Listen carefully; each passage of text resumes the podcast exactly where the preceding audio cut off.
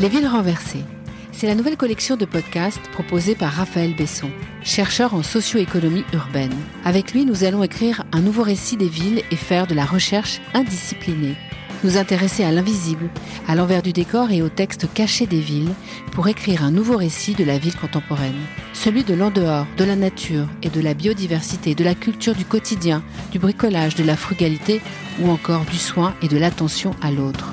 Nous accueillerons des chercheurs, des habitants, des activistes, des artistes, des agents de collectivités ou des ministères qui partageront d'autres visions, d'autres expériences de la ville autour d'un invité principal. Ensemble, faisons place pour une fois à l'incertitude, au hasard, aux villes chaotiques, à l'inconscient, aux névroses et pourquoi pas à la sexualité des villes.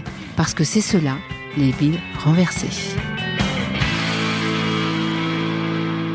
Je suis Sandrine Dominguez et pour ce premier épisode de la collection des villes renversées proposée par Raphaël Besson, nous entrons dès aujourd'hui dans le vif du sujet puisque nous allons parler des villes biodiversitaires. Un sujet hautement d'actualité qui interroge l'impact des grandes villes et de l'activité humaine sur notre système Terre. Pour nous aider à mieux comprendre ce thème, Raphaël a invité Philippe Clergeau, professeur au Muséum national d'histoire naturelle et consultant en écologie urbaine. Bonjour Raphaël. Bonjour. Bonjour Philippe Clergeau. Bonjour. Alors Raphaël, pour démarrer, ce podcast, c'est votre idée. Euh, vous aviez envie, on avait envie avec vous d'entrer euh, euh, dans cette problématique que vous avez nommée très joliment les villes renversées et d'aller jusqu'à la compréhension des villes, de ce qu'on peut en faire demain justement, aller un peu dans l'envers du décor. Alors pourquoi avoir choisi ce premier thème, les villes biodiversitaires? Alors j'ai choisi le, ce thème des villes biodiversitaires dans la mesure où on est confronté, à mon avis, à un enjeu majeur qui est l'entrée dans l'ère anthropocène. C'est-à-dire qu'on prend progressivement conscience de l'impact que nous avons, nous humains, sur le système Terre, donc sur le changement climatique, sur la perte de biodiversité, sur la destruction euh, de nos cadres de vie.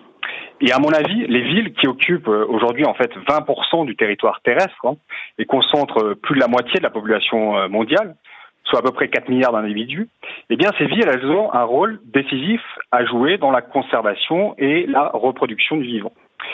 Et ce qui est intéressant, c'est qu'il existe actuellement toute une réflexion qui cherche en fait à transformer le rapport que les villes entretiennent avec la nature. Il s'agit en fait de passer d'une logique d'imitation ou de prédation de la nature à une logique de régénération. Alors il y a toute une série d'hypothèses qui nous parlent de ça, et avec cette idée au fond euh, que les villes pourraient devenir elles-mêmes productrices de biodiversité, à condition cependant de considérer la nature comme un point de départ de tout projet d'urbanisme.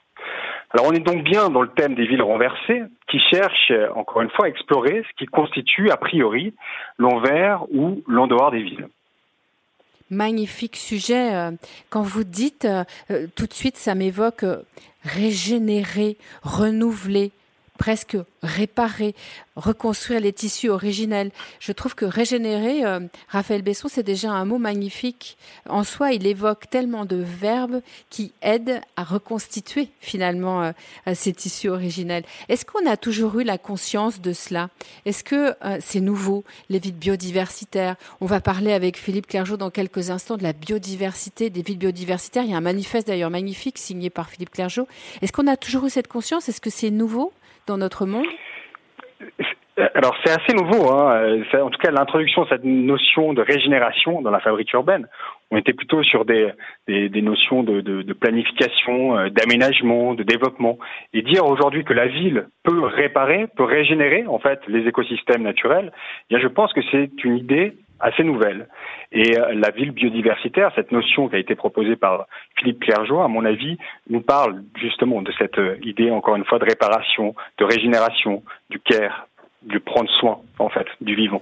Le care comme prendre soin, oui, c'est se soigner.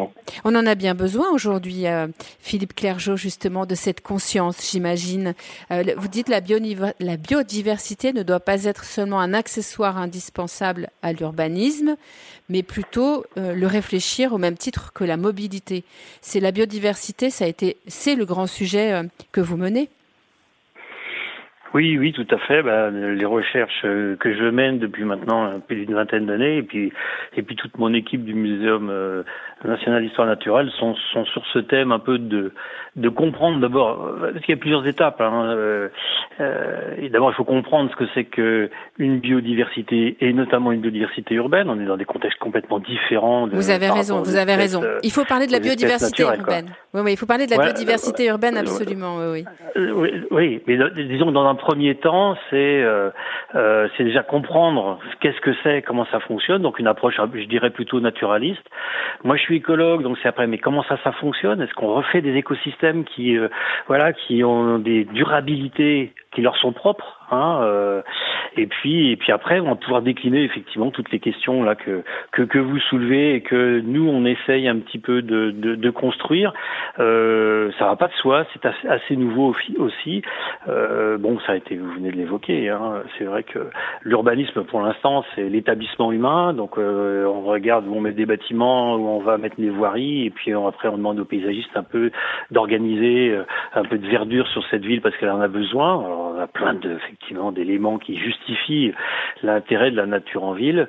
Et, euh, l'idée forte que, que, que, je porte, c'est effectivement de dire euh, le projet urbain, la construction et la conception de la ville elle-même euh, ne peut sans doute plus se suffire de ça. Maintenant, il faut qu'on intègre réellement l'écologie dans son sens de, de fonctionnement hein, euh, pour que ça soit vraiment durable. Alors, si euh, je peux me permettre, je vous donne juste un exemple. Euh, euh, Aujourd'hui, par exemple, euh, on va mettre des arbres dans la ville parce que, bah, voilà, ça nous rend plein de services euh, pour euh, réguler l'îlot de chaleur, pour fixer le particulaire, pour absorber l'eau des pluies, etc., etc. Aujourd'hui, le meilleur arbre, c'est clairement c'est le, le, platane. Donc, on met des platanes partout. D'accord? Et mais, le problème, c'est que le platane, c'est une monoculture, donc c'est fragile.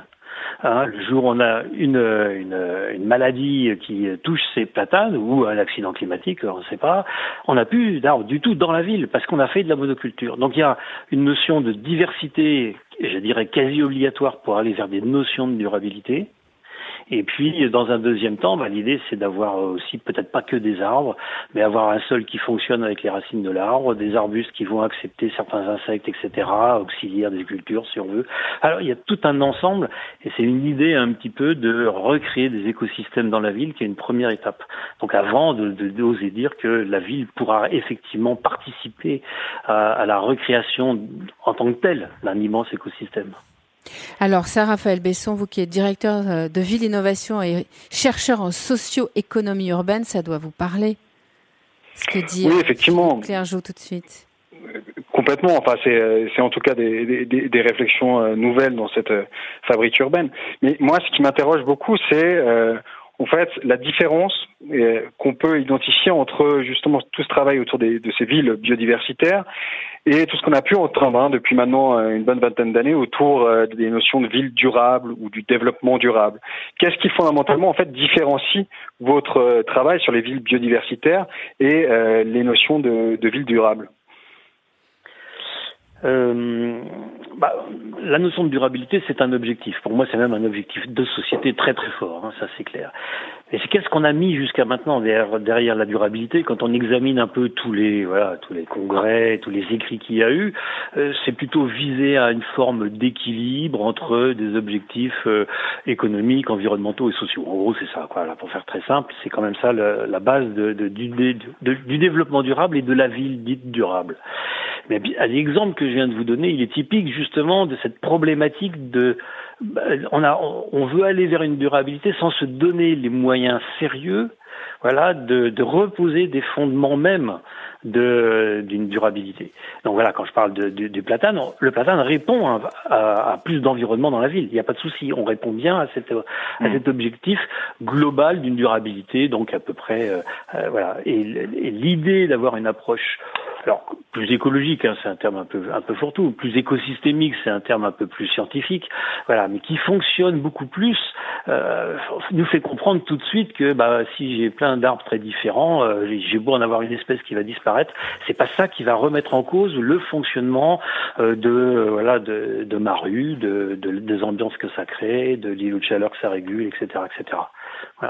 Donc la, la, la, différence entre entre cette euh, ville, alors que moi j'ai appelé biodiversitaire, c'est parce que je trouve que euh, euh, donc voilà, j'interviens aussi hein, sur les collectivités, je travaille sur des sur des actes et des choses comme ça.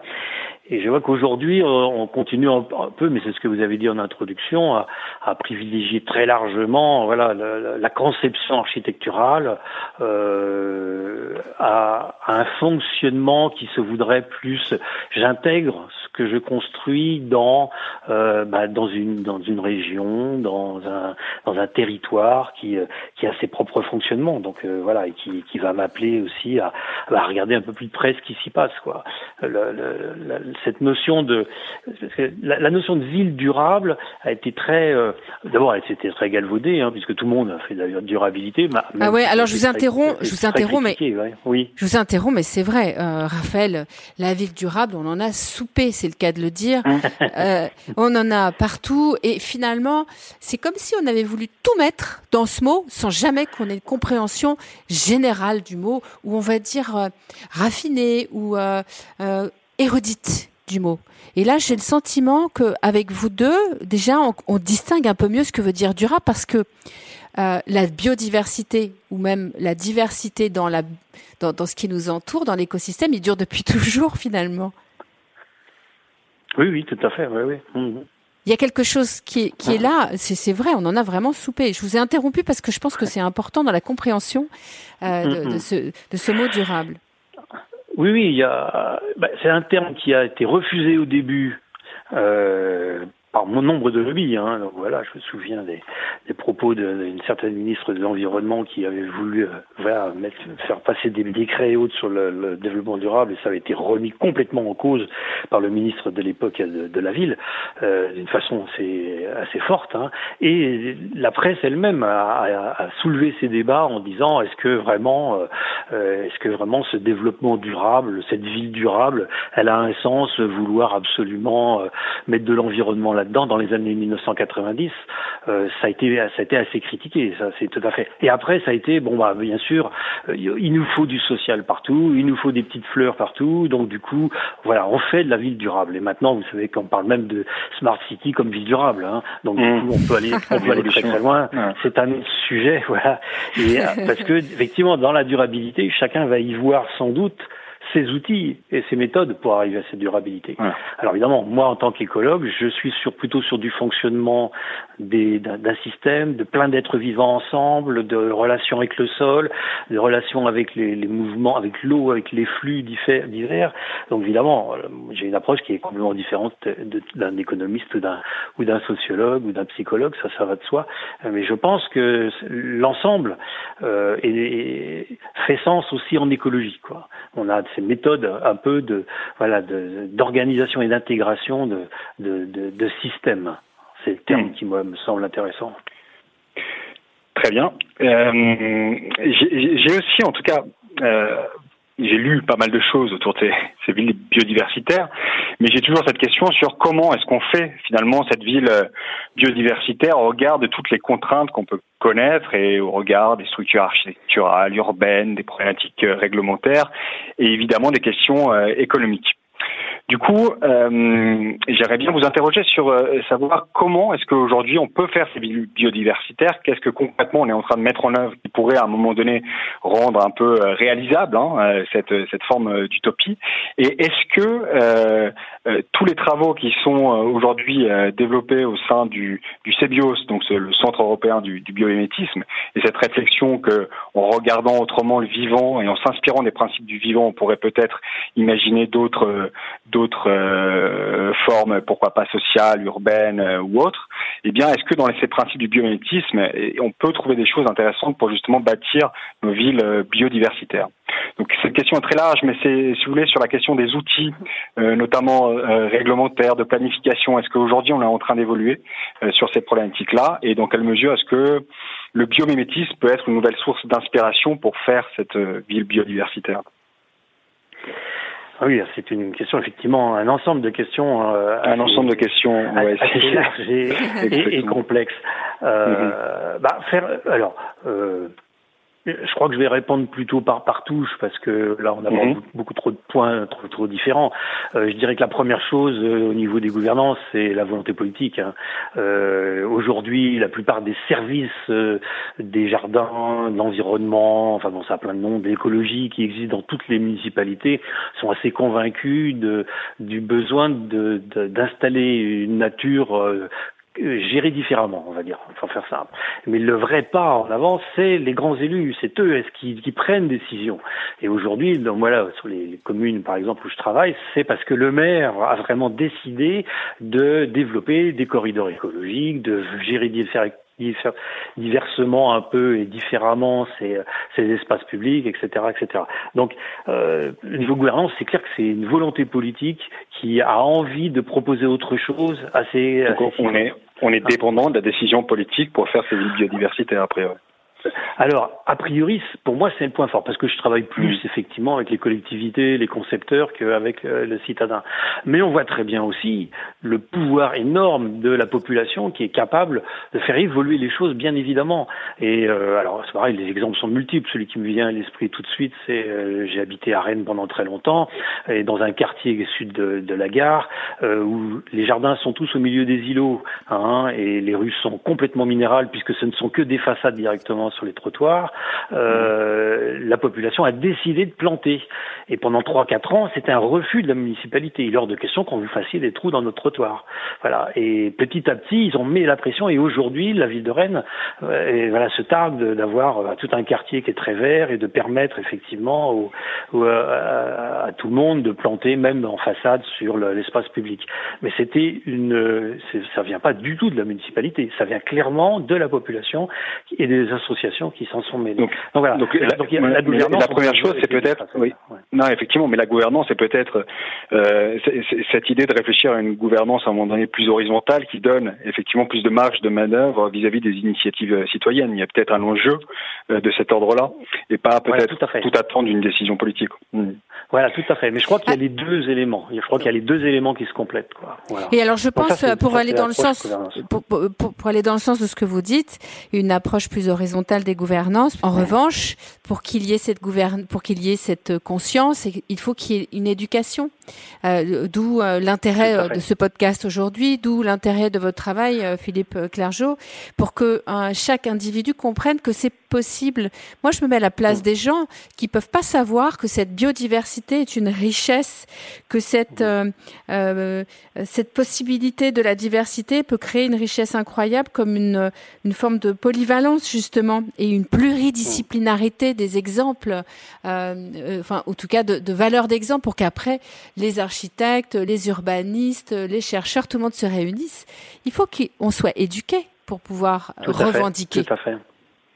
Tout à fait, non, non, mais c'est bien le sens de, de beaucoup de nos travaux qu'on essaye bien sûr de diffuser au maximum. Et en ce moment, euh, on a énormément de demandes, effectivement, de, des médias euh, pour pouvoir intervenir sur bah, les relations euh, avec la pandémie, sur est-ce que c'est vraiment bien la, la, nature en ville. Vous êtes sûr que une biodiversité plus importante serait un filtre. Enfin, donc voilà, par rapport à, à, à des pathogènes. Donc voilà, oui, il y a, il y a une, il y a une sensibilité du public euh, qui fait partie complètement aussi de, bah, de nos travaux de, de, voilà, de valorisation des, des recherches, hein, ça c'est clair.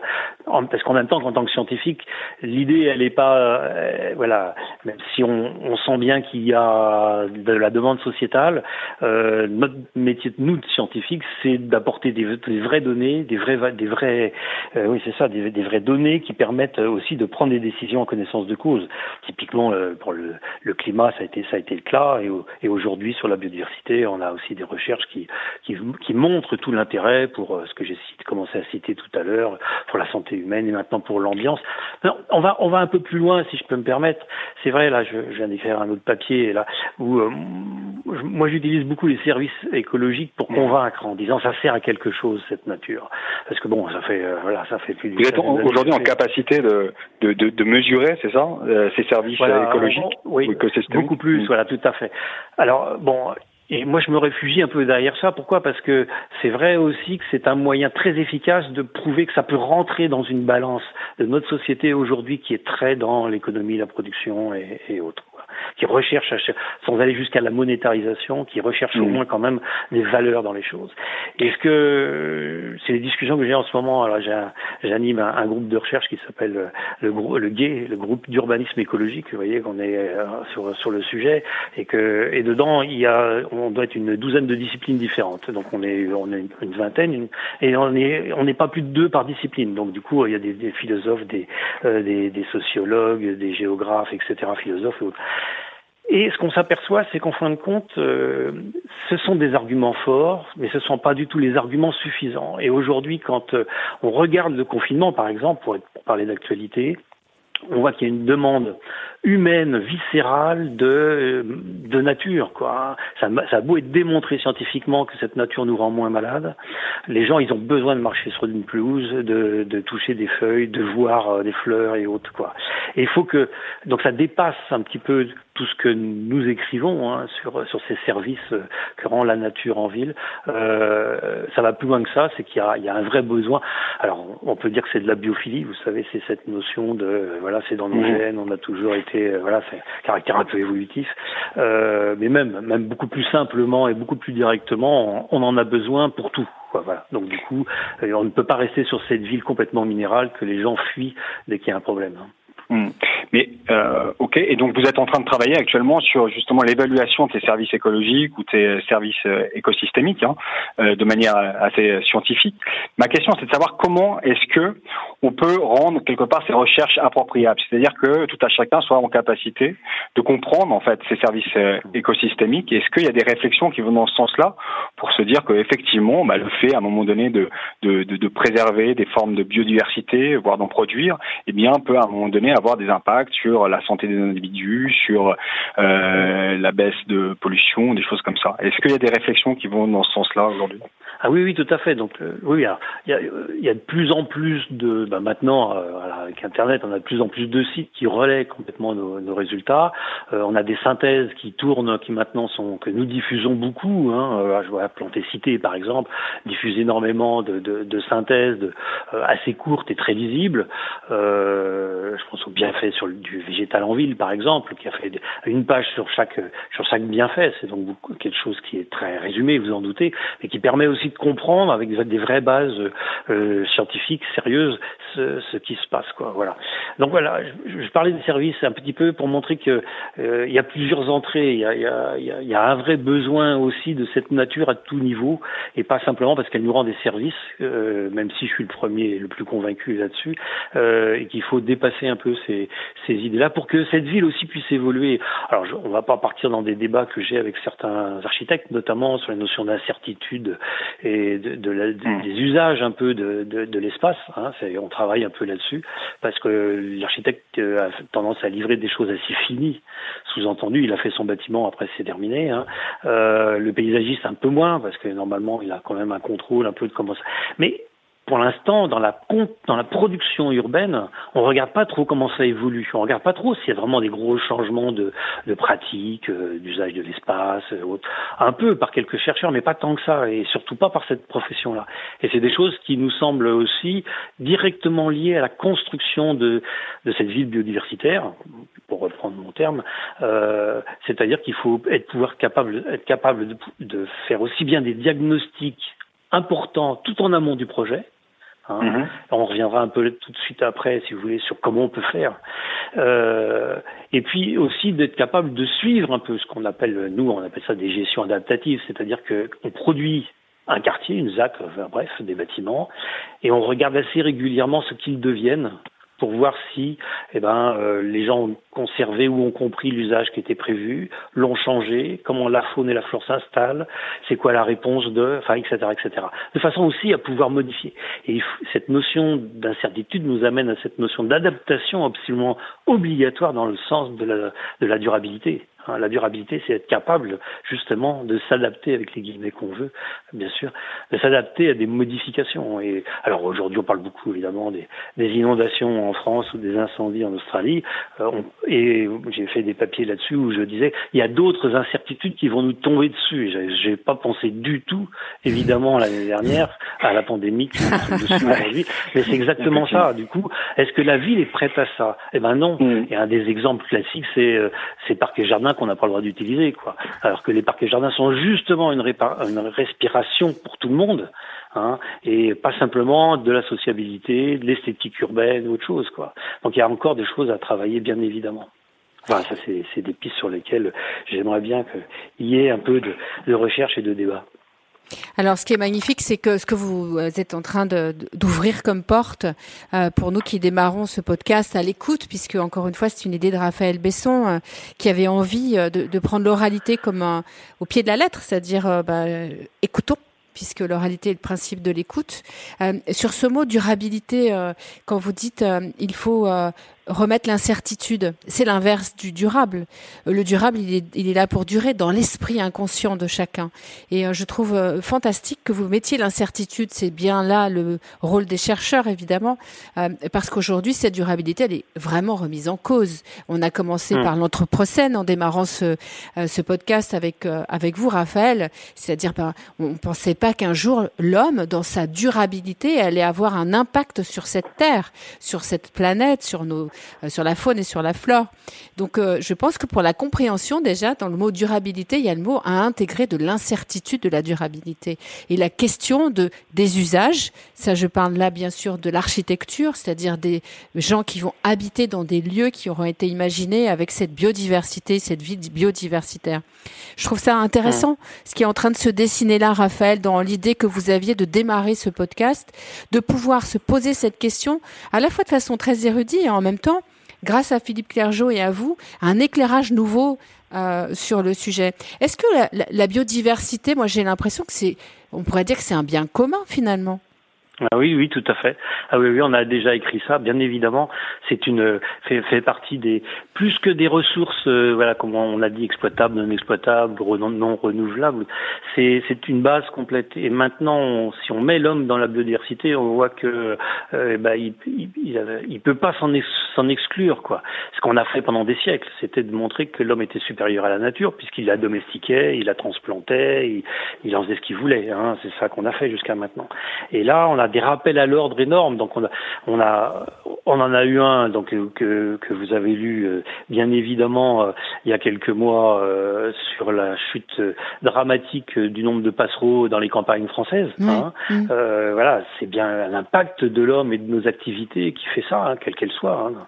Et voilà. Et là, on en a encore un autre qui qui nous retombe dessus en montrant que voilà une petite chose qu'on ne voit pas du tout, voilà, est capable de d'arrêter toute l'économie mondiale, euh, ce qui est complètement incroyable, inimaginable il y a, quelques années. Ça c'est tout à fait vrai. Même si on a eu les pestes, euh, voilà, la grippe espagnole et autres euh, et grandes causes épidémiques.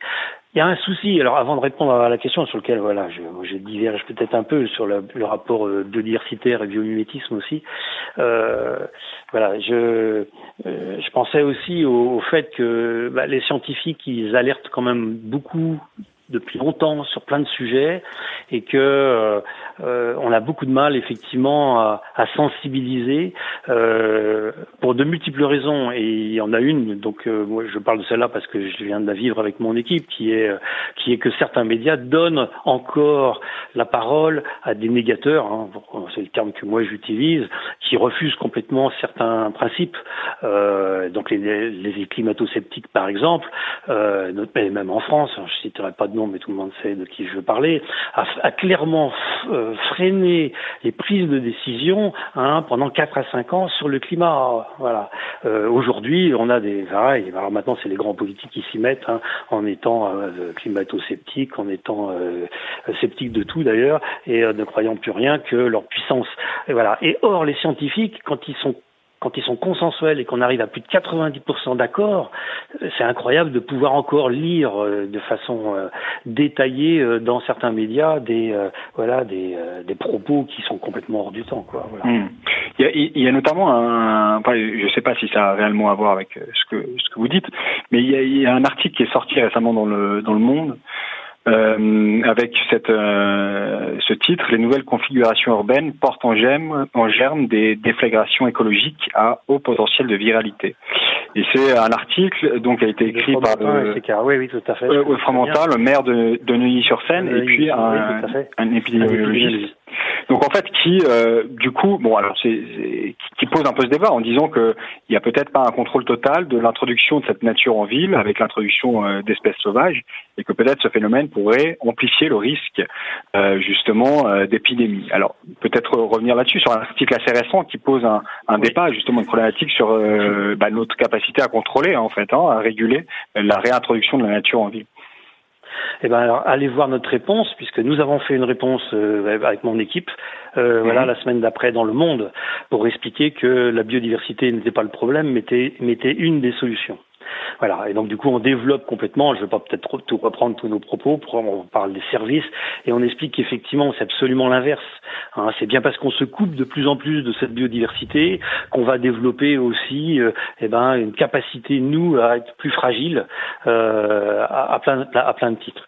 Donc ça, c'est typiquement le genre de, la preuve, c'est que vous le citez, c'est typiquement le genre d'article qui n'aurait jamais dû sortir dans un grand journal comme ça, sans un sans un contre-article à côté, sans un débat. Pourquoi? Parce mm. qu'aujourd'hui, il y a un consensus pour dire que la nature en ville est un bienfait évident et que tous les niveaux de, de, de, décision, de recherche, euh, de, etc., sont bien en train d'être mis en place, plus ou moins bien, hein, je, le reconnais, euh, pour, euh, pour l'intégrer complètement dans la ville. Hein, voilà, il y a plein de projets européens, il y a plein de projets mondiaux, il y a de plus en plus de villes et de grandes villes qui s'engagent là-dedans avec difficulté, hein, même celles qui démarrent de très bas, je pense à Paris par exemple. Voilà. donc du coup, oser, voilà, laisser la parole à parce que c'est un politique. Voilà, euh, de, cette façon-là, moi, ça me choque énormément. Ça me hmm. choque énormément. Il aurait fallu qu'il y ait un écologue en face qui puisse expliquer que bah, ça, c'est un point de vue, mais qu'aujourd'hui, c'est absolument pas le cas et qu'il a été très bien démontré l'inverse, bien heureusement. Parfait. Merci. Alors, je reviens à ma, ma question un peu fleuve, qu'on fait du début sur le comment, mais elle est nécessairement un peu, un peu fleuve, puisque le comment, en fait, pose tellement de questions sur la gouvernance, sur la forme architecturale, sur, enfin, j'en passe. Il y a, dans cette question du comment, il y a une question, en tout cas, moi, qui m'obsède, c'est comment est-ce que, alors, certes, on évalue les services écosystémiques, ça, a priori, on peut s'en sortir, mais comment est-ce qu'on estime, en fait, monétairement, la valeur des euh, services écosystémiques. Et je me dis qu'on n'arrivera pas à faire cette ville biodiversitaire tant qu'on réussira pas à quelque part fixer un prix à euh, la production, à la reproduction du vivant, ce qui est une question euh, éminemment complexe. Du coup, il y a une notion, et c'est là-dessus que j'aimerais bien vous interroger, pour éviter de nouvelles questions fleuves, il y a une notion qui m'intéresse tout particulièrement actuellement, c'est la notion de paiement pour services écosystémiques.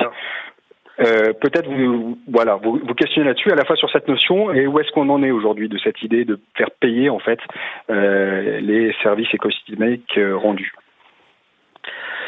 Alors c'est un sujet qui effectivement est très délicat euh, mhm. et qui choque une grande partie de la population en disant euh, mais la nature n'a pas à être payée, elle est là et c'est tout, il faut qu'on on fasse avec et on est dedans.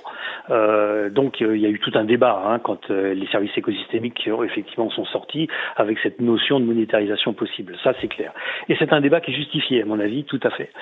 En revanche, aujourd'hui, comme vous le dites, c'est que dans le débat, on a besoin de chiffres et de besoin d'aller un peu plus loin sur combien ça coûte et combien ça rapporte. Et donc du coup, ce, ce coût-bénéfice des aménités, eh ben, il y a euh, effectivement beaucoup d'études qui sont qui commencent à être menées. Donc là, par exemple, je pense à, à Cité que je citais tout à l'heure, qui est euh, donc une plateforme sur sur sur les plantes, sur la végétation en ville.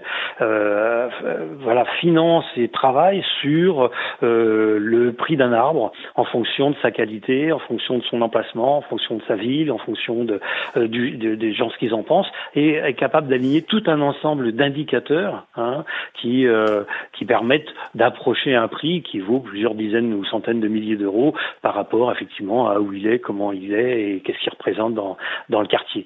Euh, c'est intéressant parce que effectivement ça peut peut-être éclairer un peu, euh, je pense quand même beaucoup de décisions, mais vous sentez mon mon, ambiguïté par rapport au sujet, c'est-à-dire que le vivant, maintenant le vivant, on n'est pas euh, euh, est difficile à chiffrer parce qu'il est dynamique, parce qu'il évolue, parce qu'il s'adapte. On va avoir des espèces qui vont disparaître, mais il y en a d'autres qui vont arriver. Et puis c'est surtout que c'est une échelle qu'on n'a pas l'habitude de traiter. Le prix d'un sac de ciment, le prix d'une voiture, autre chose, c'est de l'immédiateté. Hein. On sait que ça peut vivre peut-être 15 ans, 20 ans. Quand, euh, quand on plante des arbres tout petits, je suis incapable de vous dire si dans 20 ans ou 30 ans, par rapport à la température qu'il y aura, les aménités qu'il va rendre, si ce sont les mêmes que celui du grand arbre qui est juste à côté. Mm. Hein voilà, on est sur quelque chose qui est très dynamique et qui rend la difficulté aussi à, la prise en compte. Et donc, euh, bien évidemment, euh, dans les, pour les concepteurs, par exemple, là, c'est un, c'est un vrai, euh, un vrai questionnement quand on dit, c'est une discussion que je, me souviens que j'avais eue à, Pékin quand je disais mais pourquoi vous plantez pas d'arbres dans, dans la ville? Ils avaient énormément de, d'îlots de, chaleur hein, et, de, de canicules locales. ah mais les, arbres d'abord comment c'est dans la campagne, c'est pas ici en ville. Donc c'est tout de suite le zonage sur lequel on pourrait aussi discuter. Et puis après, euh, je dis mais vous êtes vous êtes en train de mettre des climatiseurs partout, donc il y a une empreinte écologique très forte. Ah oui, mais on est en train de travailler sur la qualité de nos, climatiseurs. Donc mmh. voilà, euh, et expliquer que les arbres, effectivement, euh, bah, il y a un coût d'installation, il y a une modification de paysage, ça c'est sûr, hein, pour l'urbain, euh, mais en même temps que sur du très long terme, ça rend beaucoup plus de services que les investissements qui ont été faits une certaine année d'installation. Voilà, c'est des choses qui sont pas évidentes à, à, à, faire passer, bien évidemment, parce que là, de la même façon que on a parlé d'incertitude tout à l'heure, euh, là on est sur euh, aussi des formes de dynamique qui sont lointaines. Et puis une des bases de l'écologie, c'est la complexité. Hein, alors expliquer aujourd'hui euh, au grand public que plus c'est complexe, plus on a des chances que ça fonctionne et, et autres, parce que c'est la dynamique de la vie. bah ça va pas de soi. au jour où plus c'est simple, plus le populisme voilà peut peut faire euh, son, euh, son installation. Vous voyez ce que je veux dire hmm. Ok, euh, très bien, mais en même temps, on peut peut-être tenter à, des moments de simplifier cette complexité. Et enfin, d'où ma, encore une question, est-ce qu'il n'y a pas eu quelques cas en fait d'expérimentation de ce principe de paiement euh, pour des services écosystémiques sur des, euh, des certains quartiers euh, dans le cadre du développement de jardins partagés, des choses comme ça? Est-ce que on a déjà des expériences un peu concrètes de, de, de ce principe ou pas du tout pour l'instant? Alors moi c'est pas du tout mon domaine, je vous l'avoue, mais j'ai animé en deux mots, j'ai animé quand même un, un, gros travail sur les trames vertes urbaines Hein, mhm. qui est un gros livre qui est sorti chez le Moniteur d'ailleurs. Et euh, dedans, les euh, géographes et sociologues qui ont travaillé sur les aménités ont fait une enquête euh, qui nous a un peu surpris, mais peut-être en fait compte pas tant que ça. C'est est-ce que vous êtes prêt à payer pour que le parc à côté soit maintenu? Sinon, mhm. voilà, on le rase et puis on construit à la place. Et en fin de compte, les populations sont prêtes à payer même parfois assez cher par mois pour garder leur euh, leur parc euh, qui est bien sûr jouxtant euh, leur quartier. Et d'autant plus que ce sont des gens qui ont qui sont de catégories socioprofessionnelles peu élevées hein, donc du coup qui ont peu de capacité de quitter la ville de voyager ou autre chose. Et donc du coup pour eux ce parc est complètement fondamental pour leur propre vie. Donc ils sont même prêts quand même aussi à payer. Donc oui alors voilà. Je sais qu'il existe d'autres d'autres d'autres travaux. Il faudrait mieux demander à des voilà à des géographes ou des sociologues sur ce sujet-là que je connais un petit peu moins. Je continue du coup sur cette question du comment. Enfin, c'était aussi ma question du début sur comment est-ce que aujourd'hui vous, vous, percevez en fait la montée en, un peu en puissance du, du biomimétisme, cet engouement vis-à-vis de cette cette nouvelle discipline. Euh, comment est-ce que vous percevez ça et comment vous inscrivez en fait aujourd'hui dans ce dans ce courant de réflexion? Alors moi, le, le biomimétisme m'intéresse peu, je vous dirais, parce que c'est une approche très technique. On va apprendre sur le vivant des exemples, voilà, de, de formes, de matériaux, de, etc., etc. On n'est pas sur du fonctionnement écologique la plupart du temps. Euh, moi, ce qui m'a intéressé, ce qui m'intéresse dans le dans le dans la biomimétisme ou bioinspiration, hein, voilà, on pourra en discuter aussi sur les, les définitions. C'est surtout le changement d'échelle, c'est d'être capable de pas regarder la bestiole ou la plante en tant que telle, avec ses particularités qui vont nous, nous intéresser techniquement.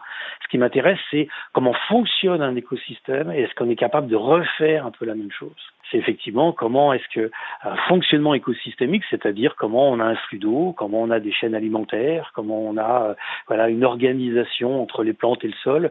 Eh ben, euh, dans la ville, voilà, on peut euh, essayer de faire un peu la même chose et de façon à ce que ça soit pas simplement euh, oh ben on, on, va réutiliser telle idée de la nature pour le mettre en place, mais on va mimer au Il ne s'agit pas de copier la nature.